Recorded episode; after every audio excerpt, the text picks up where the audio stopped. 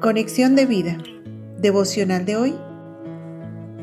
El toque de la fe.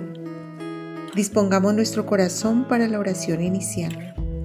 Mi amado Señor Jesús, gracias por permitirme acercarme confiadamente a tu presencia. Cuánto anhelo postrarme humildemente a tus pies y poder tocarte con mi fe. Haz que fluya tu poder liberador para encontrar la respuesta a mi necesidad y para que cambies completamente mi vida. Vivifícame con tu espíritu y dame esperanza aún en esa causa perdida.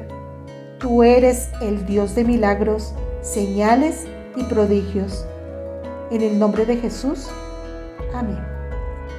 Ahora leamos la palabra de Dios.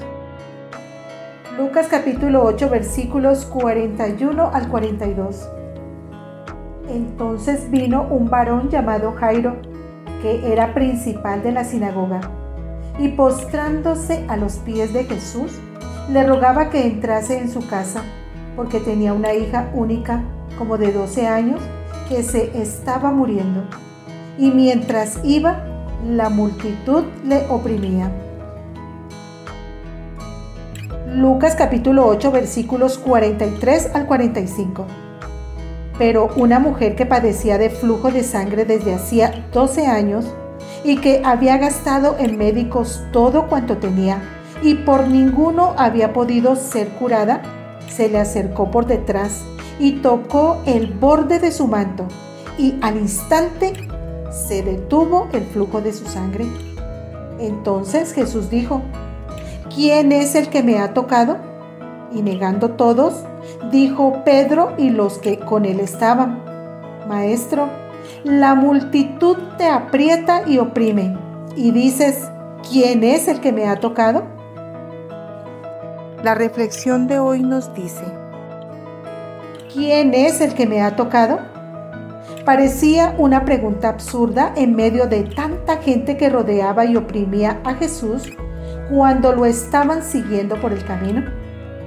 Pero solo dos personas se acercaron a él de una manera consciente, buscándolo humildemente, con desesperación, estirando sus brazos para alcanzarlo y postrándose a sus pies. Fue el toque de la fe. Por eso, el poder sanador del Señor fluyó instantáneamente. San Agustín decía, las multitudes todavía de la misma manera llegan cerca de Cristo por los medios de la gracia, pero sin ningún propósito, siendo llevadas por el gentío.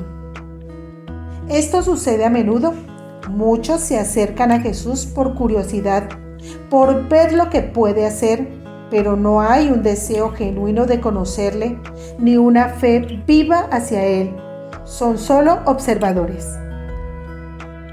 tocamos a Jesús y hacemos fluir su poder cuando nos acercamos con fe, a pesar de las circunstancias que parecen imposibles, cuando vencemos los obstáculos y llegamos a Él con una oración persistente, con un corazón contrito y humillado, cuando creemos en su palabra independientemente de las situaciones que vivimos, cuando dejamos de escuchar las voces que se nos interponen en nuestro camino de fe para desanimarnos y que nos pueden estar diciendo, no molestes a Jesús, ya no se puede, ya no hay caso.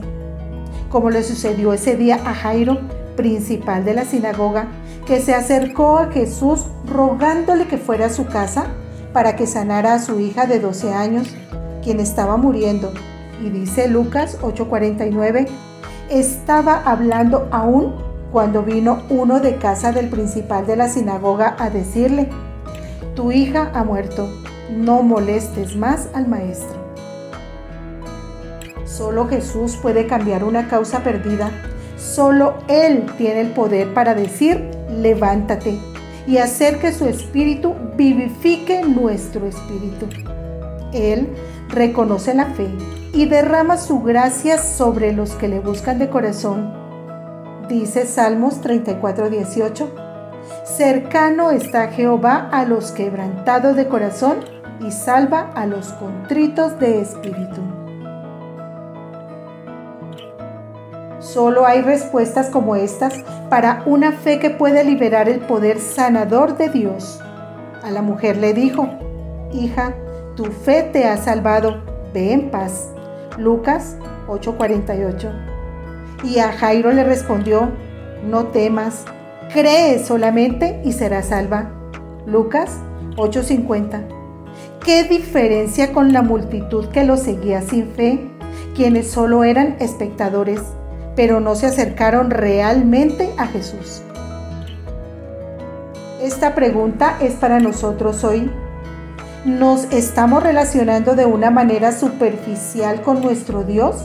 ¿O nos estamos acercando en fe, sabiendo que podemos conocerlo, tocarlo con nuestra fe y hacer que fluya su poder liberador?